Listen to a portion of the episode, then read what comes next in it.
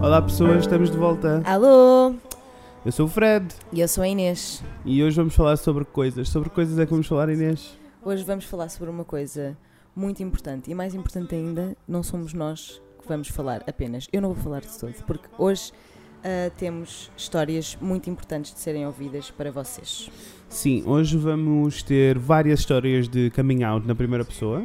Exatamente. Convidamos assim uma série de pessoas a gravar com histórias interessantes, histórias felizes, histórias tristes. Histórias verdadeiras. É, essa é a parte importante, são Sim. todas histórias verdadeiras. Eu posso dizer que as histórias de coming out têm um papel super importante. Primeiro porque todas as histórias importam. Todas, Uhum. todas as histórias têm um, um espaço na história e têm que ser guardadas e, e têm que ser eh, celebradas. E Sim, depois porque isto é um processo tão complexo que o momento de, de coming out, o momento em que tu admites a ti e às pessoas que, que tu gostas e que importam quem tu realmente és, é tão marcante que tem que ser partilhado com o mundo. Eu, Sim. no meu processo todo, eh, eu também vou falar, vocês vão me ouvir na primeira pessoa, mas no meu, primeiro, no meu processo todo, ele me ajud- ajudou-me imenso a ouvir histórias de coming out, ir ao YouTube e ouvir histórias de coming out. sim. Por isso nós queríamos, eh, queríamos mesmo fazer aqui um episódio ahm, em que não fôssemos nós, por isso hoje não é o Fred e a Inês a falar de coisas, Não, hoje são as pessoas bonitas do mundo a falar a sobre falar de coisas. E eu estou muito entusiasmada por termos a oportunidade de dar voz a Sim. estas histórias e de partilhá-las com o mundo. Sim, por isso preparem-se para rir, para chorar. Sim. E espero que, que gostem e que partilhem este episódio. Eu espero Sim. mesmo que. Eu, por acaso, este- Mais do que qualquer um dos outros, nós nunca Sim. pedimos para partilharem. Este eu gostava que partilhassem. Também gostava muito que partilhassem. Este eu este- gostava este que chegasse a- ao maior número de maior- pessoas sim, possível. Sim. Sim, é isso. Porque é, é, é sobre estas pessoas, mas é também sobre uma, uma experiência que é difícil para cada pessoa a Uhum, seu, uhum. a eu sua acho que estas, maneira. sim, e estas histórias são super importantes para quem está a precisar de ajuda e- Sim. e- em aceitar quem é, mas também para as pessoas à volta delas perceberem ahm, o quão difícil é este processo, ou o quão Claro. fácil, às vezes é fácil, Claro, Ahm, mas no geral o quão difícil é este processo e também perceberem um bocadinho o que é que podem fazer para ajudar. claro. E aprenderem a ouvir, Sim, que eu acho que deve ser, Sim.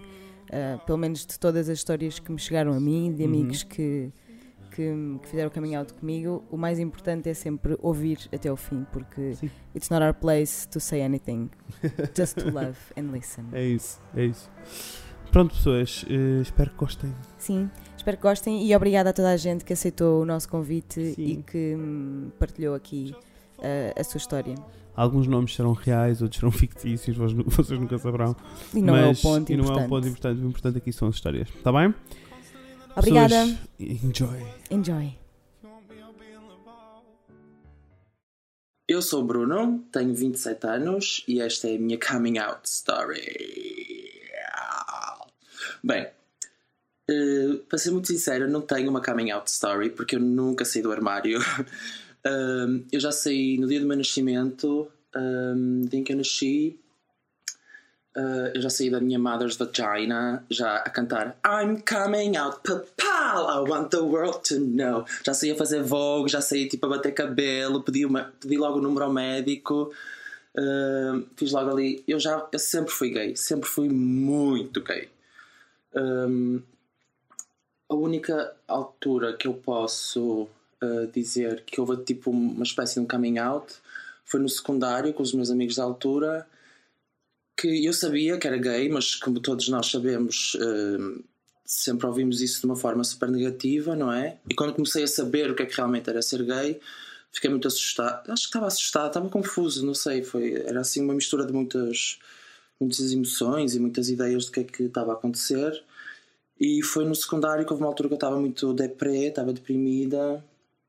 E, e as minhas amigas na altura, tipo, espécie que me confrontaram ou um, ajuda- a- impulsionaram-me a dizer Bruno, ok, tu és homossexual, não há problema nenhum. Foi a única coisa, mas eu sempre fui isso, sempre, não, não, não tenho assim uma história do género com os pais, de sentar os pais e dizer mãe, pai, eu sou gay. Uh, não, nunca tive isso. Um, mas sempre soube que a minha orientação, orientação sexual era, era, era homossexual. Talvez agora o que esteja a acontecer em relação. Se calhar o meu verdadeiro coming out está a ser é como é que eu, um, como homossexual que sou, um, que é uma coisa que faz parte de mim, mas na complexidade que toda a gente é, mas falando por mim, que na complexidade do, do ser humano que sou, uh, onde é que eu me encaixo como homossexual na, dentro das diretrizes da, da, da, comunidade LGBT ou o que é que um, mais se calhar agora em relação à minha identidade de género uh, quem é que é o Bruno dentro de isso até agora próprio falar fica assim um bocado um, a perceber para, onde, para onde é que eu estou a ir. Uh, ou seja a minha coming out story é, é, é, uma história contínua, ainda está a acontecer e ainda estou a perceber onde é que me encaixo como, como ser humano extremamente queer que sou, uh, que é o que eu defino agora a minha, a minha identidade de género, é como eu me identifico, é como uma pessoa queer, que nem é masculino, nem é feminino, não é trans, não é a género, não é tudo o que é possível, não é? Sou uma pessoa queer, que sou uma pessoa que que definitivamente não me encaixo, não é? Dentro das normas binárias, dentro da heteronormatividade, dentro da ideia de homem e mulher, porque. Um, porque eu sou assim, não é? Uh, sou, sou, faço drag, uh, faço. exploro bastante a temática queer, uh, estudo bastante sobre isso. E agora a minha, o meu caminho está mesmo ser em relação a isso, ser em relação ao, ao que é que como é que eu me identifico, não é? Na verdade, e como, é, dentro dessas, dessas identidades que eu encontro, que me identifico, como é que eu me consigo mover e comportar e como é que eu me consigo movimentar dentro dessas, destes, destes conceitos novos que estão a surgir, que não são novos, não é? Estas coisa, esta questão toda agora do género e da identidade de género e da e de todo, todas estas novas discussões que, estejam, que estão a existir nesta altura do, da, na, na, na idade do Gender Revolution, não é? Nós somos a geração que está a revolucionar o género, supostamente, ou que está a voltar a pôr as questões de género na mesa. Um, é mesmo isso. Pá. A única coisa que eu posso dizer em relação ao meu coming out foi. Uh, sempre soube que era gay, como eu já tinha dito, mas a minha verdadeira dificuldade não foi o sair propriamente do armário, que é uma coisa que eu odeio dizer sair do armário. Parece que nós, por sermos homossexuais, estamos dentro de um armário um, e não estamos, não é? Simplesmente existe esta coisa da, da sociedade dizer que nós temos que sair porque não estamos dentro de uma norma que, que as pessoas eh, de alguma forma criaram e que acharam que era, que era aceitável. Mas a minha. A, a, a, o que posso dizer foi tipo, foi mais o meu coming out foi o aceitar que eu era homossexual. Foi sentir-me confortável uh, com a minha homossexualidade. Foi, foi no final, foi no, tipo quando fiz 20 anos, é que comecei mesmo a explorar a homossexualidade e a perceber o que é que era ser homossexual, quais eram as minhas possibilidades de, de viver uma vida saudável e feliz, uh, dentro dos parâmetros que, que eu acho saudável e, e feliz. Isso foi o meu, meu verdadeiro coming out. Foi chegar a um ponto que demorou cerca de seis, seis anos, ou seja, só há um ano provavelmente é que cheguei a um ponto em que eu disse: Ok, eu estou super confortável em ser gay, sinto-me sinto super abençoado por ter nascido homossexual. Um, isso foi, foi um trabalho de seis anos uh, que, que foi extremamente doloroso, mas acho que toda a gente é, porque é aquela coisa da, da rejeição, de, de, não ser aceite, de, de, de, pior ainda, nós, tipo, eu rejeitava-me imenso, não, não, um, não, não, por mais que, que gritasse ao mundo sou gay, sou bicha, sou lá lá, havia sempre aquela coisa de querer ser aceito pelos outros quando eu na verdade só me tinha que aceitar e essa realização chegou só há cerca de um ano e pouco, ou um ano, de que realmente eu não preciso da aceitação dos outros, eu só tenho que me aceitar a mim. E agora sim, se calhar foi há um ano atrás, uh, um ano e tal atrás, que eu realmente um dia parei e disse assim: eu realmente neste momento sinto-me mesmo super feliz por ser homossexual. Uh, Sinto-me super confortável, não tenho qualquer problema em dizer, seja em que situação, seja em que local, seja com quem for, não tenho qualquer problema. Uh, mas isso demorou, foram anos de, de, de procurar informação, de, de conversas, de, encontrar pessoas que já estavam mais, mais confortáveis com, com, com, a sua orientação sexual, não só homossexual, mas como lésbicas, um, todas as orientações sexuais que é possível existir em conversas e isso, e foi. Se calhar é. Agora que estou a fazer este vídeo, também percebo que realmente o meu coming out foi mesmo isso. Foi por volta quase a fazer os 26 anos que, que um dia me apercebi que estava realmente super confortável com ser gay porque a parte de chegar e dizer a toda a gente olá, olha agora sou, sou homossexual, a minha esta se gosto de homens. Ah, essa parte sinceramente é o primeiro passo para o verdadeiro coming out, que é o dia em que uma pessoa realmente aceita que é homossexual, que vive confortável com isso e que não é e que não é diferente de ninguém, somos todos, sou, sou igual a toda a gente, independentemente da sua orientação sexual. E agora entrei numa fase de perceber, ok, qual é a minha identidade de género, quem é que eu. Porque eu nasci homem, sinto-me super confortável em ser homem biologicamente, não é? Sou do sexo masculino biologicamente, mas não me identifico, não me identifico em nada. Não me identifico em nada na ideia do, do homem, não é? Que nós temos, de todo, identifico-me com isso. Uh, identifico-me com algumas coisas, identifico-me com outras coisas do, do, universo feminino, identifico-me com coisas do universo trans, identifico-me com coisas do universo lésbicas, uh, ou seja, uh, agora estou a explorar muito a minha identidade de género e a perceber, de momento identifico-me como uma pessoa queer, uma pessoa que acho que na verdade é, é, tão, é tão geral que acaba por identificar tudo e ao mesmo tempo nada, não é? Porque sou queer, ou seja, ser queer, não sou hetero, não sou machista, não sou. essas coisas todas que nós já sabemos, não é? Sou uma pessoa que gosta de, de, de viver livremente, que na verdade é aquilo que eu acho que toda a gente quer e estamos sempre a tentar criar estas designações, estas definições para de alguma forma nos tentarmos encaixar uns, uns nos outros, a tentarmos apresentar à sociedade que na verdade não é nada mais, nada menos do que para mim uma tentativa constante de aceitação por parte dos outros. E o que eu me estou a perceber é. Olha, merda para toda a gente. Eh, vai haver sempre alguém que vai dizer que, que não percebe, que não aceita, que não sei o que é. E então, olha, o planeta é enorme, eh, temos espaço para toda a gente e, e eu cada vez mais me percebo que não sou nem homossexual, nem queer, sou o Bruno.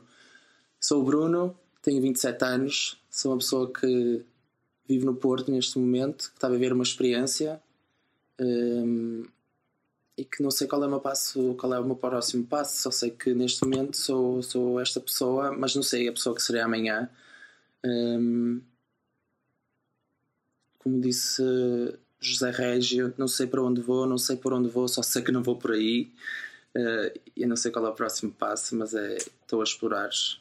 Ou seja, o coming out é uma coisa faseada, é uma coisa que vai acontecendo e está constantemente a acontecer, não só na, na identidade de género ou na orientação sexual, mas profissionalmente, a forma como nos relacionamos com o mundo. Um, seja, é isso mesmo, é isso. É uma pessoa tão complexa como esta, este, este áudio que vos estou a mandar, porque, nem se, porque na verdade é, é bastante complexo, porque nós somos todos humanos e procuramos tudo mesmo. Para mim, resume-se aquela coisa, a aceitação e a ser amado, que na verdade é mesmo isso. Um, na altura defini-me homossexual porque aos 20 anos porque achava que era isso e porque encontrei um grupo, um grupo de pessoas que me disse ok, tu és homossexual, não há problema nenhum, nós gostamos de ti assim. Uh, depois aceitei ser homossexual porque tenho um grupo de amigos que assim o faz, mas na verdade uh, sinto-me super desconfortável dentro destas definições. Uh, na verdade, o que eu quero mesmo chegar ao fim do dia é é ser aceito por aquilo que sou e e ter pessoas que me amam pelo aquilo que sou e amar-me antes de tudo. Isso é que é o verdadeiro coming out. É o que eu tenho a dizer. E para quem tiver a ouvir, o único conselho que dou é uh, parem de procurar nos outros, procurem em vocês. É kind of bullshit dizer isto, é tipo um bocado clichê, mas a verdade é essa, não é? Uh, parem de procurar a vossa definição nos outros, parem de se definir, existam simplesmente, porque senão vamos estar sempre à procura constantemente de, de, de, desta aceitação e deste amor que, que, não vem de fora, vem de dentro. E, e é um caminho extremamente doloroso, é, é um caminho extremamente longo, mas é recompensador. Cada fase, cada, gra, cada degrau que subimos nesta escada do, do, do de nos aceitarmos e nos amarmos. Uh, e ao final do dia, just have fun divirtam-se, caguem para toda a gente, sejam gays, bichas, putas, lésbicas, travestis, sejam trans, sejam whatever you want to do with your life, façam o que vocês quiserem porque ninguém vos paga as contas. Uh, ninguém vive a vossa vida, a não ser vocês. E se a vida foi dada a vocês, foi para vocês viverem como a quiserem. Um, eu sei que aqui neste, no Portugal ou no Porto, onde nós vivemos, não é fácil, porque realmente estas questões são muito muito cruas ainda. Pá, mas. You gotta live your life, mama! Ok? So. We all born naked and the rest is drag. That's all I gotta say. Ok? Bye bye, faggots! Olá, o meu nome é Joana Alves e esta é a minha história do coming out. Bom, eu sempre fui aquela menina que, que chamavam de, de, Maria Rapaz, porque fazia aquelas coisas que normalmente se atribuem aos rapazes, como jogar à bola, ter o cabelo curto, brincar com carros. Um, mas, mas isso, como é óbvio, não, não tem nada que, que ver com, com o facto de eu, alguns anos mais tarde, uh, me ter apercebido que, que era lésbica. Mas bom, um, isto primeiro que, que, eu, que eu assumisse, que, que, que, começa a que começasse a fazer parte um, da minha vida, ainda, ainda demorou alguns anos, na verdade.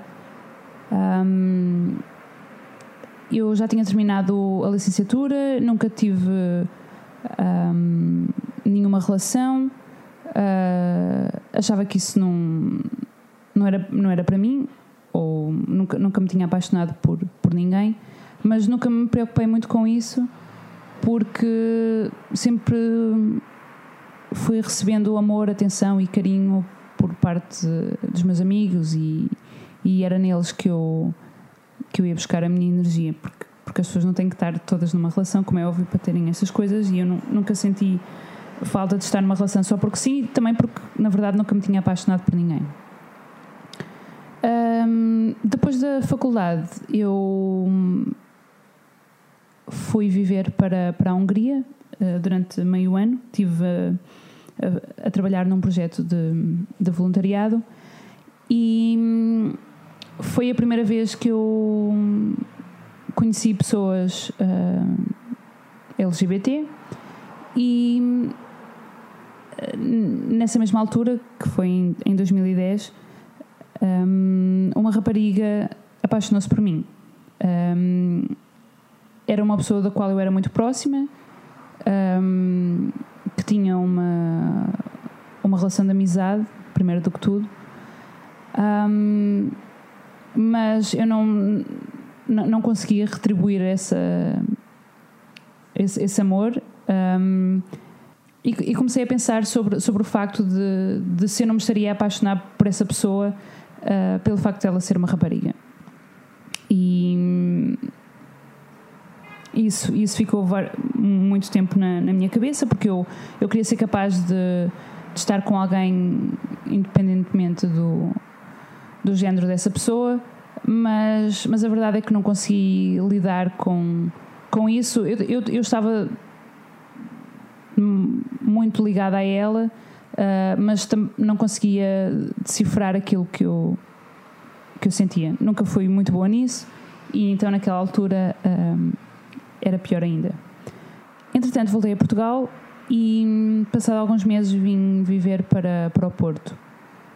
Um, e aqui sim, na cidade onde.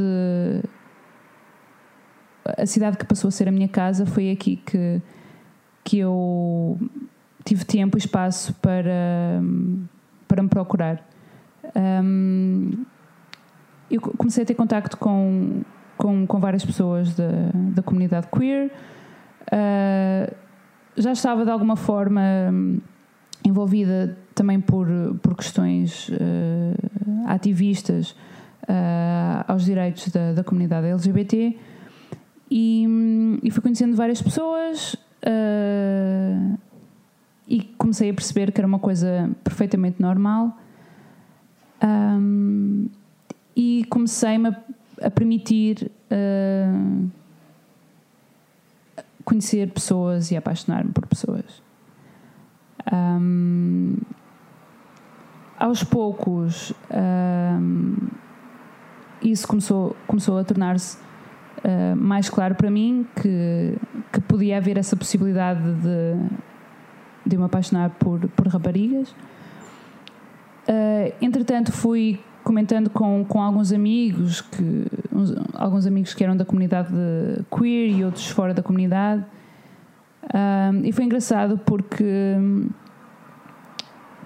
quando eu conheci quando integrei de alguma forma essa, essa comunidade queer sentia na verdade mais preconceito da, da parte deles porque queriam que eu que eu me assumisse de alguma forma uh, que pusesse um rótulo do que os meus amigos hetero. E, e, foi uma coisa que me deixou triste porque porque na verdade eu estava num processo de, de, de descoberta e, e, não, e, não, queria rótulos nem, nem quero não é, que, que, que, as pessoas sejam rotuladas e então acho, acho que que isso que eu vi da, da comunidade queer acho que atrasou um, um bocado o meu, o meu processo de, de coming out porque porque não me identificava com isso minimamente um, mais tarde, é, com, com a convivência, fui, fui falando com, com os meus amigos mais próximos. Maior parte das pessoas reagiram. Uh, reagiram muito, muito bem. Um, e, e foi daquela reação do a sério, mas só agora é que descobriste, porque pelos vistos eles já, já, já tinham de alguma forma uh, percebido uh, isso em mim. Um, mas, mas sempre, sempre tive apoio deles em, em tudo e, e, também nesta, nesta questão. Uh, finalmente, em 2004, conheci uh, aquela que foi a minha namorada durante dois anos. Um, e foi uma relação muito bonita. E, e também foi uma pessoa que, que, que me deu espaço e, e tempo para, para ser aquilo que eu era e, e que me ajudou a, a, perceber isso em mim e que me ajudou a gostar de mim própria e, e a ter mais autoestima. Um, em relação à minha família, um, eu já queria ter falado com a minha mãe antes de, de, estar numa relação porque já, já tinha começado a perceber essas coisas que, essa coisa em mim mas a verdade é que não consegui fazer e, e só quando estive numa relação e passado três ou quatro meses já numa relação é que tive a coragem para, para falar com ela. Um, a primeira reação foi de sim, mas está tudo bem, não há problema nenhum não, foi, foi super descontraída mas mais tarde, depois, passado uns dias que eu lhe a ficha e a minha mãe começou a pensar que tinha feito alguma coisa de errado e que, e que a forma como ela me tinha educado poderia ter influenciado um, na minha orientação sexual. E depois foi todo um processo de, de explicar-lhe que, que não, que, que a educação dela de facto foi importante para, para eu agora ter a vontade de, de falar com isto sobre ela Uh, mas nada, mas não teve nenhuma influência na, na minha orientação sexual. Uh, com o meu pai as coisas não foram tão fáceis. Uh, como eu costumo dizer, eu saí do armário e o meu pai entrou e fechou-se lá dentro. E ainda hoje não falamos sobre o assunto. Com o resto da família, um, a minha estratégia foi como aquela que, que, tinha feito com os meus amigos e que, e que me fui apercebendo também muito um, pelo apoio da, da, minha namorada, que foi um, tratar do assunto com normalidade. Ou seja, eu estou numa relação, por acaso estou numa relação com uma rapariga. E, e, as pessoas foram, foram aceitando, e como é óbvio, as, as que aceitaram, cada um à, à sua maneira, mas eu acho que é preciso tratar das coisas com, com a normalidade. Dizer: uh, está aqui a minha namorada, ela existe, ela faz parte da minha vida, é a pessoa que me faz feliz.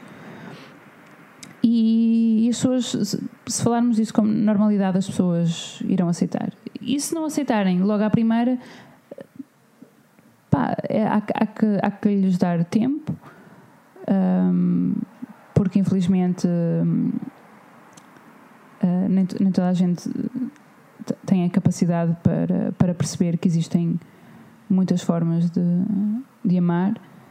Um, mas, mas é importante falar das coisas com, com naturalidade e, e espero que, que vocês tenham uma, uma pessoa ao vosso lado que, que vos permita serem quem, quem vocês são. Porque, porque o apoio familiar um, é muito importante, não é? As pessoas, uh, nem todas as pessoas têm uma relação muito próxima com, a, com as suas famílias, mas, mas é, é bom eu ter a minha mãe sempre lá para mim, ou aos meus tios, aos meus primos, e, e poder falar-lhes abertamente da, da minha vida e, e de quem eu sou.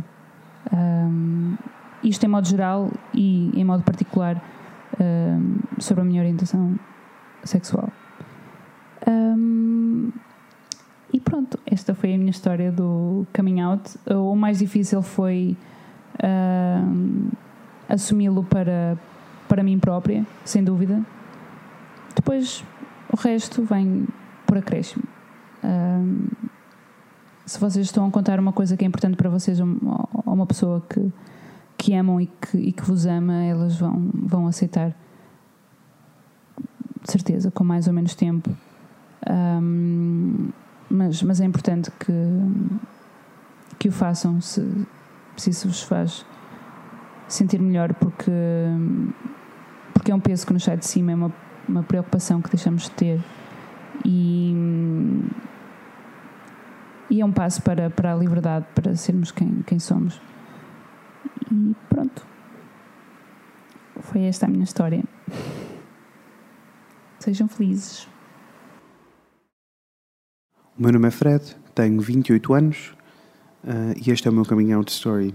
Não me lembro da primeira vez que, que me senti diferente, que eu achei que era diferente de, do resto das pessoas, um, mas lembro-me de ser muito sensível. Lembro-me de ser miúdo e, e, de ser um miúdo muito sensível, que chorava com tudo, que reagia a tudo com, com muita emoção, um, que, que não tinha medo de admitir o que é que eu gostava e o que é que não gostava e de, de sentir coisas. Eu acho que não tinha medo de sentir coisas, um, mas isso era errado, porque isso era. Um, isso não era o que era expectável de um rapaz, era o que era expectável de uma rapariga.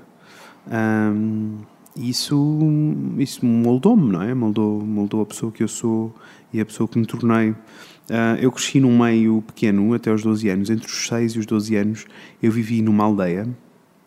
Um, e, e, e, e, numa aldeia, num meio pequeno, é muito fácil ouvir palavras como bicha e paneleiro e palavras horríveis que eram ditas sem filtro, sem qualquer tipo de filtro.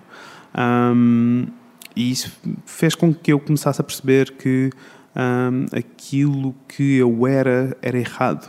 Apesar de apesar de não, não, não entender bem porquê, um, porque estas palavras eram uh, ditas com, com tal peso um, e, e, eram sempre ditas de uma maneira uh, que soava, que, que fosse uma coisa má, nunca ninguém dizia ai que lindo, ele é paneleiro, não é? Uh, isso é uma palavra mesmo feia. Então, essa, essa carga negativa fez com que eu passasse a associar tudo aquilo que eu era, não é? Porque ser paneleiro é gostar de alguém do mesmo sexo, então eu, eu era isso e isso era mau. E se isso era mau, então eu era mau. E tudo aquilo que eu sentia estava errado.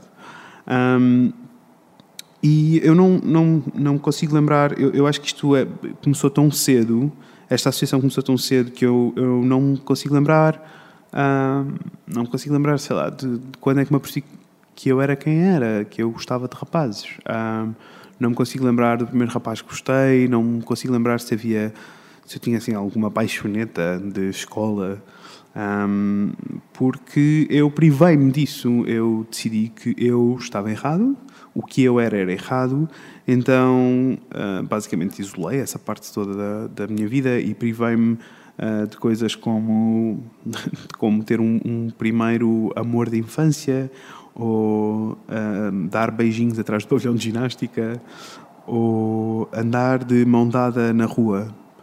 Um, eu, eu privei-me dessa parte toda, privei-me dessa parte sentimental porque sabia que à minha volta diziam que o que eu era era errado. Uh, e com essa privação veio a certeza de que eu ia ficar sozinho. Veio a certeza de que um, eu não ia encontrar ninguém. Eu tomei a decisão de que mais valia eu ficar sozinho para sempre um, do que ter que lidar com toda a gente à minha volta a dizer que o que eu era era errado. Um, e eu não, eu não eu ouvia como é que as pessoas falavam do assunto e eu não queria ser o motivo desse assunto e eu não queria que as pessoas falassem de mim como falavam das outras pessoas. Um, e pronto, isto foi, foi a minha infância, foi assim que eu, que eu cresci. Isto fez com que eu tivesse mais tempo um, no armário, como se diz, do que, do que queria ter estado. Uh, porque me privei destas coisas todas. E são coisas que não se conseguem recuperar, não é? Um, e, e, pronto, depois mais tarde, um, já na faculdade, um, eu comecei a ter um, relações com, com homens. Não, não, não tive amores, eu tive relações, não é? Um, porque o amor continuava a ser proibido, eu continuava a, a, rejeitar a pessoa que eu era, apesar de eu lembro-me de já ter na cabeça que já era uma possibilidade, já não havia a possibilidade de eu vou ficar sozinho para sempre. Uh, havia sim o terror de viver com segredo, de, de não parecer feminino, de não agir feminino, de ninguém poder um, ninguém poder saber que eu era gay. Mais do que isso, cheguei a fazer coisas mesmo feias, coisas que não me orgulho de maneira alguma. Um, é, é muito fácil quando quando se é gay e isso é o teu maior segredo, passares a ser homofóbico. Eu acho que nunca cheguei a ser homofóbico mesmo, mas fiz piadas que não me orgulho, de, fiz comentários que não devia ter feito. Um, mas eu, eu, eu, não sabia melhor. Um, uh, ah, aquilo era, era o que eu conhecia. Era eu, não era tanto sobre as pessoas, era mais sobre mim, era eu a, a rejeitar-me. Uh, mas já na faculdade comecei a ter relações com, com homens, uh, tudo em segredo, tudo escondido. Um, e demorou, demorou um pouco até eu estar ok na minha pele. Então fui fazendo de tudo uh, prioridade, fui fazendo a minha carreira. Primeiro eram os estudos que eram prioridade, depois era a minha carreira, depois era. Fui sempre arranjando desculpas para me manter num sítio confortável uh, e que na realidade é muito desconfortável. Uh, de não admitir quem sou. E eu não admitia quem era nem para outras pessoas, como não admitia para mim. Uh, eu tinha vergonha das relações que eu tinha com esses homens, eu tinha. Sim, havia culpa, havia vergonha um, envolvida.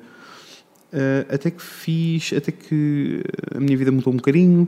Um, eu passei a ser uma pessoa completamente independente, já com a carreira a acontecer. Um, e a primeira vez que eu contei uh, a pessoas que era gay, a amigos próximos, e em que eu estava num meio super seguro, em que sabia que, que, não, não haveria nenhuma reação má, mas mais do que isso, eu já tinha feito as pazes internamente. Eu sabia que, fosse qual fosse a reação, uh, eu não queria saber. Eu estava seguro de quem era uh, e, e, estava pronto. Eu já tinha visto uh, todos os vídeos de coming out que existiam no YouTube e estava pronto. Estava pronto para, para ser quem sou sem ter que pedir desculpas. Uh, e por isso, os primeiros amigos que eu contei um, tinha 23 anos já. Uh, e a a reação, das pessoas foi super positiva. Eu não podia ter tido uma melhor reação. Mas a reação foi perfeita.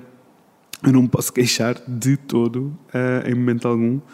Um, depois de lhes ter contado, a reação foi super positiva e lentamente tudo começou a ser eh, mais normal. Eu comecei a contar, uh, primeiro foi aos grupos, às pessoas mais próximas, depois uh, a pessoas um bocadinho mais afastadas uh, e lentamente comecei a contar a toda a gente. Com a família foi um bocadinho diferente. Um, eu, eu achei, eu vivo numa cidade diferente da minha família um, e apesar de ter uma relação próxima com eles, achei que um, era, ia ser um sofrimento de qualquer maneira. Eu sabia que eles me iam aceitar e que, que me iam amar da mesma maneira e que iam gostar de mim, mas, eh, mas, mas o choque poderia ser algum, ia haver algum sofrimento e. E então eu decidi adiar essa decisão e fui adiando, adiando, adiando até não, até não dar mais. Sempre achei que a hora certa para contar à minha família seria uh, quando eu tivesse alguém para lhes apresentar um, a minha atitude foi e manteve-se, não, não, teria, não, não alterava a coisa, não teria feito de maneira diferente. Foi se eu tivesse apaixonado por uma rapariga, eu não teria que lhes dizer que eu gostava de raparigas. E se eu tivesse uma rapariga para apresentar, eu diria vou levar a namorada à casa. Então com eles eu sempre assumi que seria mais ou menos essa o esquema.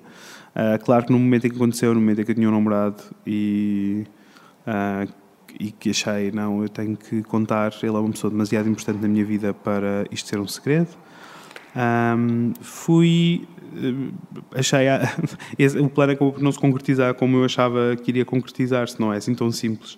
Não podia, por isso, simplesmente chegar a casa e dizer, olha, vou levar o namorado. Uh, isso não ia resultar.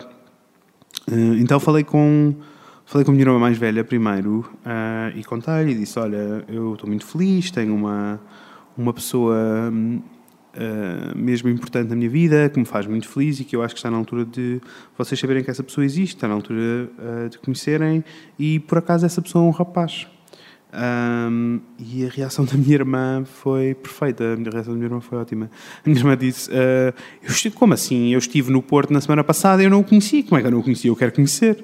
Uh, e foi a melhor reação que eu podia ter tido. Um, e depois disso, um, isto foi uh, perto do Natal, foi tipo dois dias antes, foi no dia 24, não, no dia 23, e eu decidi que ia contar aos meus pais no dia 26, porque eu sabia eu no dia 26 ia voltar para o Porto, eu sabia que ia haver uma reação, boa ou má, eu sabia que ia haver uma reação, e eu achei, ok, então vou, vou-lhes contar, uh, e depois venho embora e, e deixo-os reagir, eu sei que depois uh, a reação imediata iria existir, e podia ser má, e eu não sabia se estava pronto para lidar com isso, um, mas uh, eu sabia que na, no, no, final ia ficar tudo bem, eles efetivamente iam gostar de mim, ia manter-se tudo igual, mas uh, eu se calhar não estava pronto para essa reação. Um, e, mas pronto, com, então dia 26 eu ia-lhes contar, uh, e durante o almoço estávamos só os três, eu ia-lhes contar, um, e a minha mãe faz um comentário qualquer sobre, ah, e a tua amiga, não sei o quê, por acaso vocês não são namorados, não? E, e então eu não consegui contar-lhes. Rim disse que não, e depois não lhes consegui contar porque, porque eu achei que eles sabiam que eu ia só confirmar alguma coisa. e afinal eles não sabiam. Um, e, e, por isso eu, eu, eu, fui apanhado tão desprevenido durante esse almoço que não lhes consegui contar. Então uh, a caminho do Porto, já a voltar, a minha irmã ligou-me e disse: Então, falaste com eles, como é que correu? Eu disse: Não, não contei. Expliquei-lhe a, expliquei a situação, eu tipo, não, não lhes contei, não, não consegui, é muito mais difícil do que eu achava que ia ser. Uh, e a minha irmã ofereceu-se. A minha irmã disse: Eu vou falar com eles. Um, ah, tens algum problema com isso? E eu disse, não, não, devia ser eu, devia ser eu, devia ser eu. Um, mas ela disse, mas pronto, eu consigo perceber o que estás a dizer, já sabes, efetivamente os pais vão ter uma reação. Uh, se calhar, se for eu, é tudo mais simples. E eu, ok, Acabei por concordar, ela foi falar com eles, a reação foi ótima. Eles ligaram-me passado uh, eh, 10 minutos dela tratar com eles. Ai, uh, eu sabia, a minha mãe disse eu sabia que tinha alguma coisa para contar e não estavas a contar. Uh, e até parece que é um problema, não é problema nenhum. Uh, é uma coisa boa, estamos felizes por estares feliz e queremos muito conhecer essa pessoa. Eu, ok. e tornou-se tudo muito mais simples. Posso-vos dizer que depois disto eu sinto-me, senti-me depois disto eu senti-me uh, 10 quilos mais leve um, e tudo se tornou bastante mais simples. Um, coming out não é uma, uma coisa que acontece uma vez, é uma coisa que vai continuar a acontecer. Uh, acontece cada vez que eu conheço alguém, acontece que, quando eu tenho uma consulta no médico, uh, acontece a toda hora em que eu tenho que tomar a decisão, tenho que ponderar se vale a pena uh, eu fazer o coming out ou não, vale a pena eu dizer a esta pessoa que eu tenho um namorado ou não, se surge, se surge uma, uma altura em que eu acho que vou falar sobre o meu namorado porque faz sentido falar sobre ele, eu tenho que ponderar, vale a pena eu ter que explicar ou ter que lidar com a reação ou não. É, é, todo um processo que não é, não é, não é simples uh, para ninguém no dia a dia, não é? Porque em milésimos de segundo eu tenho que decidir. Uh, vale a pena eu dizer que tenho um namorado e ter uma reação, e essa reação pode não ser muito positiva. Um, no geral, eu decido sempre dizer que tenho um namorado. E a reação negativa não é minha, é da pessoa, por isso ela é que tem que lidar com ela, não sou eu. Uh, e eu acho que é importante nós falarmos sobre estas coisas e dizermos, mas um, esta parte de coming out acontece todos os dias. Claro que há momentos mais importantes. O momento em que eu tenho a família, o momento em que eu me aceitei, o momento em que uh, os meus amigos uh, e a minha família me aceitaram também, não é? Um, mas é, é, é, um processo é um processo muito individual e muito difícil. Não há tempos certos, não há alturas certas. Uh, é só quando sentimos. Eu sou uma pessoa felizarda. Eu tenho uma, um coming out story de sonho, quase um, porque não tive reações negativas. Eu não fui expulso de casa, eu não fui espancado, eu não tive.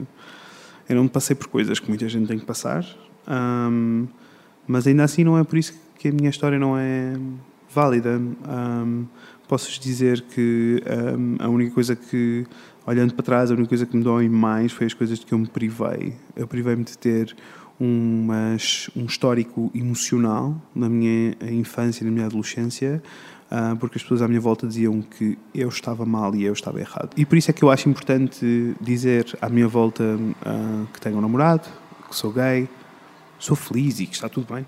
Um, e é isto, é este é o meu coming out story.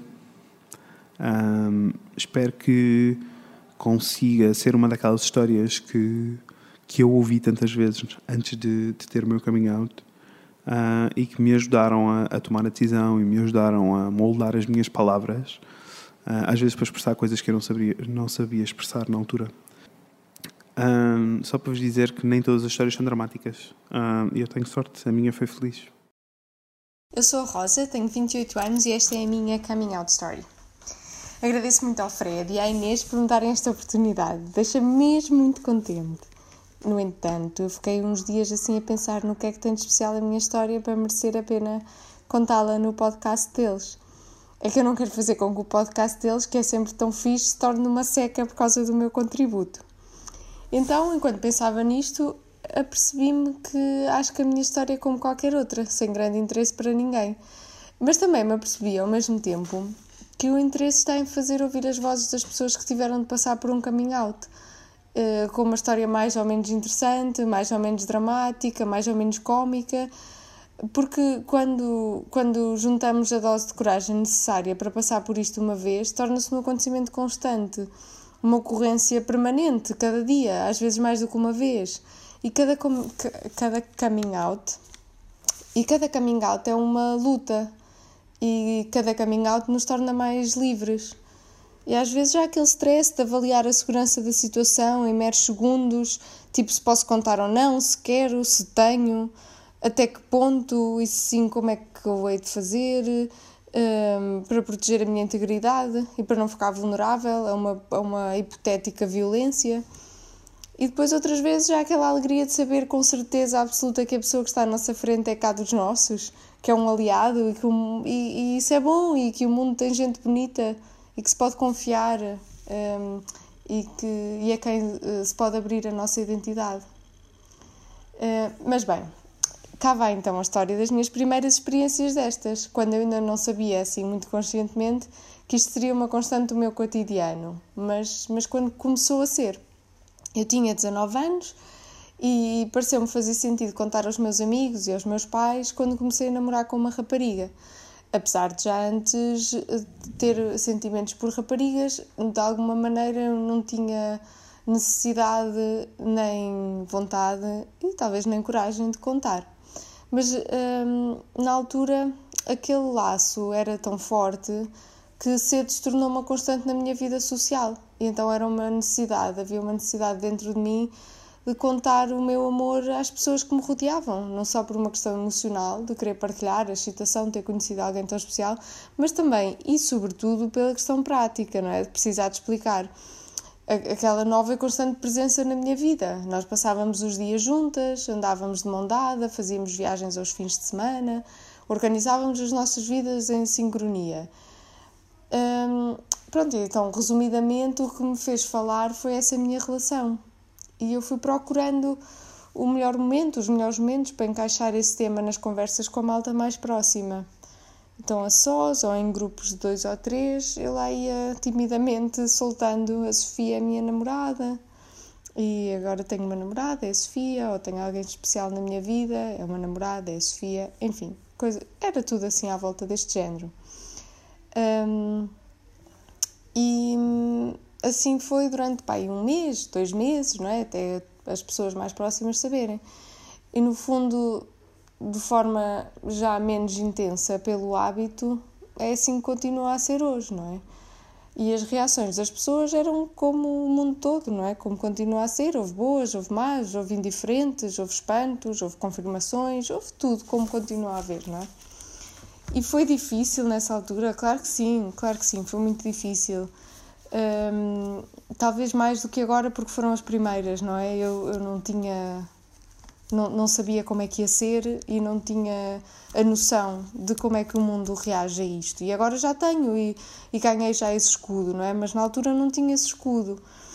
Então, sim, foi difícil, sobretudo a reação dentro de casa. Ainda hoje me custa muito falar sobre isso abertamente. E estava aqui a atrasar, a atrasar, mas, mas cá chegámos, não é? Família por serem assim as pessoas mais queridas, também são as reações que criam mais expectativa e aquelas cujos efeitos são mais marcantes.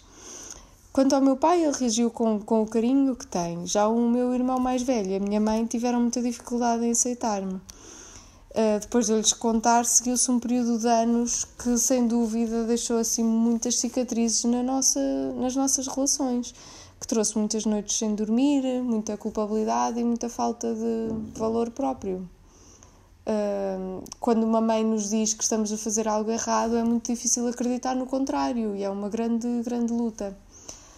E a pressão era muito intensa, o ambiente em casa era terrível e eu acabei por mudar para a casa da minha namorada e, e afastei-me da vida familiar, não é? afastei-me imenso.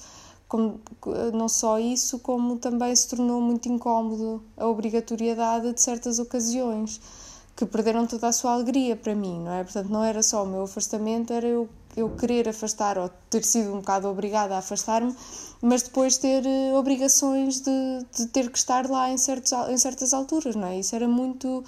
Uh, muito desconfortável e triste ter de estar no almoço domingo ou ter de estar nos aniversários, ter de passar uma semana juntos de férias, eram obrigações em vez de serem alegrias, como costumavam ser antes, não é?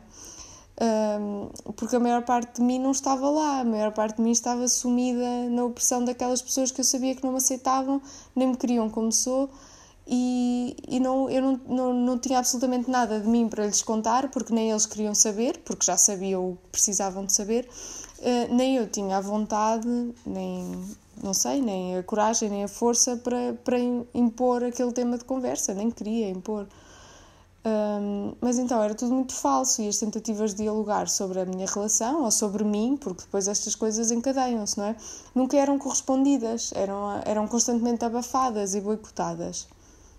Entretanto, eu fui para a Holanda, voltei, vivi em várias casas, mudei-me para Madrid, troquei de namorada algumas vezes. A vida seguiu em frente, não é? E a distância com a minha mãe, em particular, não diminuiu nada, obviamente. Mas um dia eu vim visitar nas férias de verão, vim cá.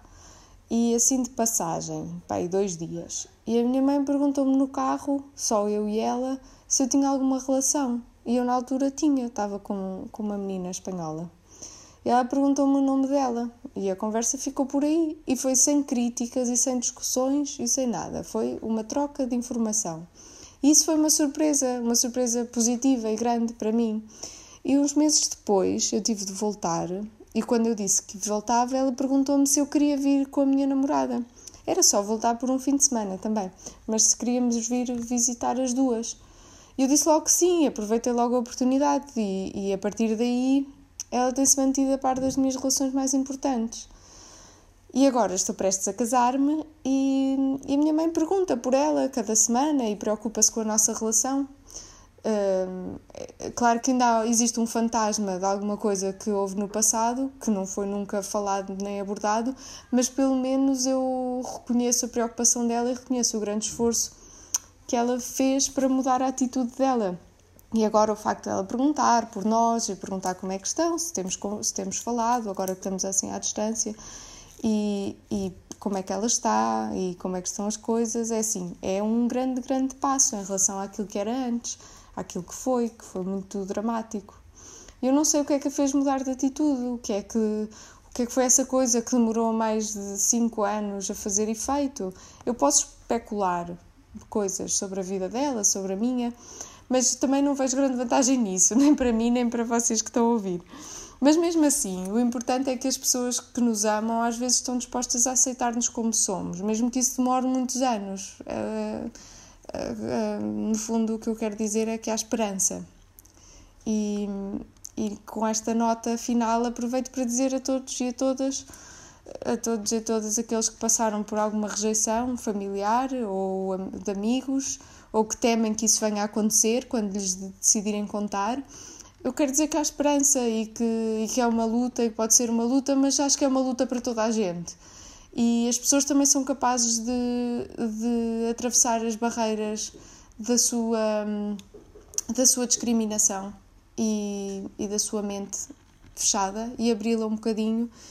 E, e claro, eu sei que não é o nosso papel fazer isso quando temos o coming out. O coming out é sobre nós, não é sobre os outros quebrarem as suas barreiras. Mas se acontecerem as duas coisas, melhor. E eu tive essa sorte.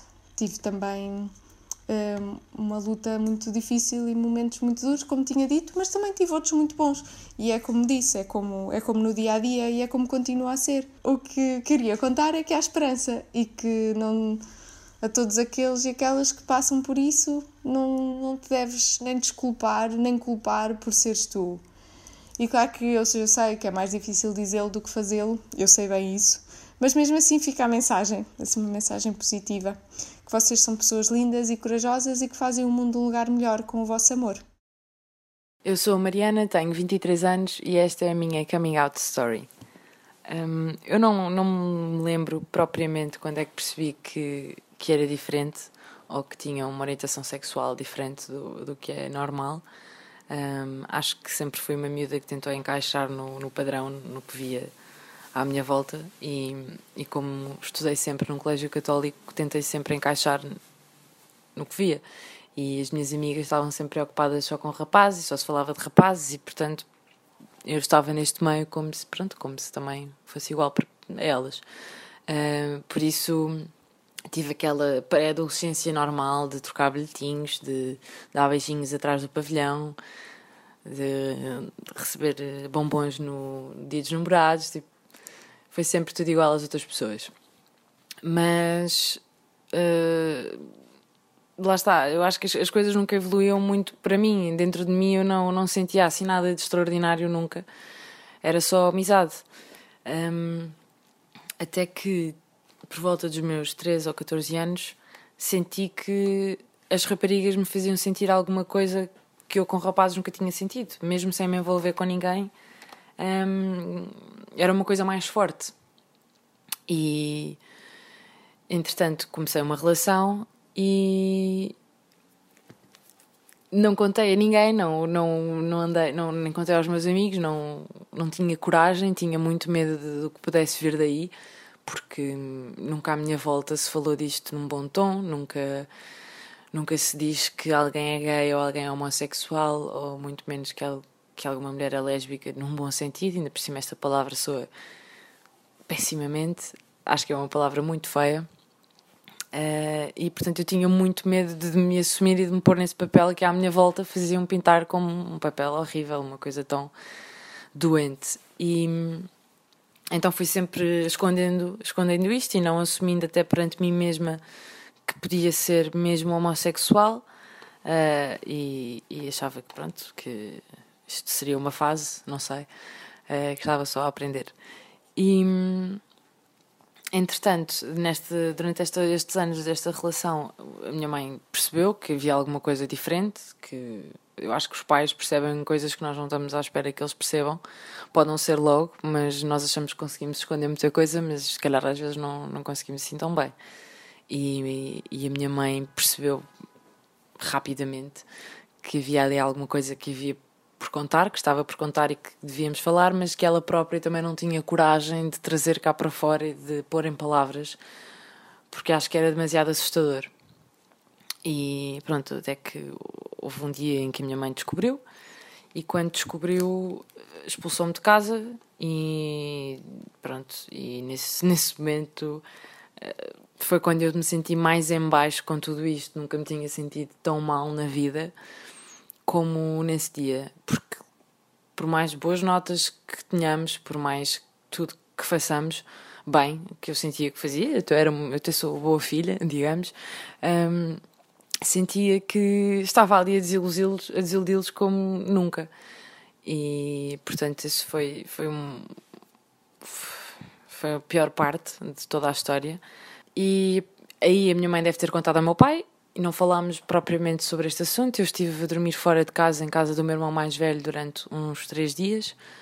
Um, e depois, quando voltei, as coisas estavam muito azedas, o ambiente estava péssimo. Foram meses e quase um ano, eu nem sei, já. já esta, esta parte da minha vida já está um bocadinho baça, um bocado perdido, porque foi tão mal e agora estou tão diferente, estou anos-luz desta fase que que já nem, nem consigo pensar, organizar bem os pensamentos. Mas, mas foi um, foram uns meses muito maus, eu, não, não me sentia nada bem com, com nada, uh, porque senti mesmo na pele que era uma desilusão para os meus pais e o meu pai nem olhava direito para mim e, portanto, sentir isto todos os dias só porque gostamos de alguém que não é suposto é horrível. Um, e só na faculdade, eu depois estive num colégio católico até aos 18 anos, e só na faculdade é que senti que podia ser finalmente eu e estar à vontade, começar do princípio. E finalmente estava num sítio muito mais livre, mais libertino, e percebi que podia estar à vontade, podia começar do princípio. Isto era um, um fresh start. Eu podia dizer às pessoas quem eu era realmente, e contei aos meus amigos um, e estava perfeitamente à vontade com a minha sexualidade, não tinha mesmo problema algum. Fora, em casa, claro, e vivia ainda com os meus pais e, portanto, não era, não era uma questão em que eu estivesse à vontade ainda. Um, na faculdade apaixonei-me e decidi que não podia estar a, a hipotecar a hipotecar-me a mim, a hipotecar o que eu sentia e a minha relação e gostava, queria construir por, por por ter desiludido, por ser uma desilusão para os meus pais, portanto achei que devia continuar neste processo de coming out e que, que estava a fazer aos poucos desde, desde os 14, porque os meus pais também achavam que era uma fase uh, e, e decidi que pronto, que havia de chamar as coisas pelos nomes e tentar que, que eles lidassem cada vez melhor com isso. Um, ao longo deste tempo eu falei com o meu pai sobre isto umas duas ou três vezes, se tanto, uh, e eu acho que o que o preocupa mais é a questão de ter filhos, é a questão de, de fazer uma família, porque duas mulheres não procriam, portanto, como é que tu vais ter filhos? Não queres ter filhos? Não, não me queres dar netos? Acho que esta é a questão mais importante, apesar de tudo o resto ser difícil de engolir. Um, Enquanto que a minha mãe aponta muito a questão da sociedade, tenho, tenho medo que te, que te olhem mal, tenho medo que te façam mal na rua, tenho medo que te tratem mal. Um, mas pronto, mas eu, eu, o que eu sinto é que o meu bem-estar começa por, por, por casa, começa por estar bem com quem gosta de mim e, e os outros, pronto, se não gostarem também não, não, tem que, não temos que nos dar. Um, e é por aí. Mas, mas pronto, então uh, contei à minha mãe e, e, não contei ao meu pai. Fui, fui deixando passar, porque isto era um tema tabu. E entretanto, uh, pronto, a relação foi ficando séria, eu fui andando com o tempo e, e, neste momento já estou perfeitamente confortável com tudo, com, com os meus amigos, mas, mas a minha família ainda não ainda não sabe, tenho, tenho três ou quatro pessoas dentro da família que sabem, mas também ainda é um, ainda recebo aquela pergunta todos os natais, então, e o teu namorado? Então, quando é que trazes namorado? Então, uh, por isso ainda há muito trabalho por fazer, mas, mas calmamente estou a ir fazendo. Acho que por mais que eu já me tenha aceitado, por mais que os meus amigos já saibam, por mais que tenha uma relação estável e, e que, que, que assuma perante o mundo, acho que este é um trabalho que nunca está concluído. O coming out é uma coisa que se vai fazendo praticamente sempre, uh, porque temos sempre que dizer em qualquer circunstância, é que dizer não, temos sempre que pensar em qualquer circunstância se vale a pena ser, ser transparente e dizer que sim, que, que sou, sou homossexual ou não. E, e isto é em qualquer coisa, coisas tão simples como andar de mão dada na rua, como despedir-me ou cumprimentar a minha namorada na rua, é sempre uma questão, tenho sempre que olhar à volta porque não é que eu tenha medo de ser quem sou, mas não, não estou propriamente à espera, nem, nem, nem com vontade de, de ser eh, insultada na rua ou que até, sei lá, agredida, não sei. Porque infelizmente esta é a sociedade que temos e, e ainda não. Ainda não está, apesar de já, já estarmos muito longe e já, ter feito, já termos feito um caminho uh, bom e estarmos num bom caminho, não, ainda não estamos num sítio ideal, ideal porque ainda é visto assim um bocadinho mal. Embora eu todos os dias, ou seja, na minha rotina diária, não sinta propriamente essa que sou diferente, porque no meu trabalho isso não interessa nada, é perfeitamente livre, livre e, aliás, aberto, uh, com os meus amigos também, mas, mas de facto, se vou ao médico, tenho que pensar se quer se digo ou não digo, é solteira, não, então tu não é solteira, tem namorado, está, há possibilidade de estar grávida. Estas perguntas são sempre assim. Um, e, e, acho que este, este é o maior problema enquanto, ser, enquanto se é gay, quando se é diferente. E lá está, nem digo só gay, porque neste momento já temos tantas tantas possibilidades, tanta, tanta coisa, que eu acho que, pronto, eu de facto sou. Hum, ser-se gay ou ser-se lésbica neste mundo queer ou, ou LGBTQ Acho que eh, isto já não, já não é nada de especial. Ser-se gay, ser-se lésbica já não é nada de diferente. Mas, mas ainda é, pois, porque temos uma geração que, que ainda está presente e que ainda não vê a coisa com bons olhos. E sinceramente, apesar de, de ter tido uma história QB, nenhuma história é, é perfeita, não é? De ter tido passado por um mau bocado, Uh, estou, estou ótima agora, quer dizer, não compara, nunca pensei estar tão bem, ter, ter a minha casa, uh, estar com a minha namorada à vontade. Uh, apesar de estar perfeitamente estabelecida na minha vida e perfeitamente estabelecida nesse sentido, confortável e transparente, um, ainda anseio por aquela noite de, em, que, em que possamos jantar todos juntos em casa, que possa levar a minha namorada a jantar com os meus pais e com os meus irmãos, que possa haver um Natal em que conheço, em que estou com a família dela e ela com a minha. Essa plenitude ainda, ainda me falta e ainda estou a trabalhar nesse sentido, ainda é um caminho longo. E eu acho que é isso que é parte do processo, que é a parte mais difícil de, de fazer. Mas, mas pronto, mas com, com a minha história hum, espero encorajar alguém um, a pensar que vale, vale a pena pôr-nos em primeiro lugar e não ir tocar a nossa felicidade, não pôr-nos à frente e, e, lutar pelo que queremos. E ok, é difícil, às vezes há, há momentos chatos, um, mas, mas é melhor estarmos em paz, acho eu, e, e felizes. E é o meu caso. Pessoas, isto é que foi chorar. Ai, o meu coração. Isto é que foi rir. O meu coração. também, não é? O coração chora, ri, mas é Olha, feliz. foi muito, muito bonito. Muito bonito, muito obrigada a toda a gente que, que, participou neste, neste podcast e obrigada por ouvirem. Uhum. E mais uma vez pedia que partilhassem este episódio mais do que qualquer, qualquer Sim. outro um, e tentem educar alguém que acham que, que poderá não estar tão uh, aberto um, a Uhum. ouvir estas histórias. Porque quando nós ouvimos histórias de pessoas, mesmo na primeira pessoa, acho que é mais fácil de, Sim, de sim. entendermos e tentarmos relacionar-nos com, com, com alguma Sim. coisa e com alguém. Portanto, Olhem, se tiverem uma. Se vocês desse lado tiverem uma história de coming out para nós, falem connosco, talvez façamos uma segunda parte para isto. Claro. Temos um e-mail, mais. frediinês.com. E também estamos a aceitar cartas para consultório sentimental. Eu acho que vocês já ouviram esta história. Se tiverem assim muita vontade de nos contar a vossa história, nós adorávamos ouvir, podem gravar e mandar-nos para o e-mail, se quiserem. Sim, sim. Gravem E- com o telemóvel. Escolha Sim. uma sala silenciosa do telemóvel Sim, a gravar claro, e para ter a gravem. melhor qualidade possível, mas, mas gostávamos muito de, de ouvir. Sim. Ahm, pronto, pessoas, é isto. Sigam-nos no Facebook. Falem connosco, façam, deixem-nos um comentário, aquelas coisas todas. Uhum. Se eh, quiserem, deixem-nos também uma review no iTunes. Nós gostávamos Sim. muito. Gostávamos, era lindinho. Era. Uh, Vemo-nos em breve. Com a Inês e com o Fred. Beijinhos, pessoas. Bye! Cause part of you pours out on me in these lines from time to time.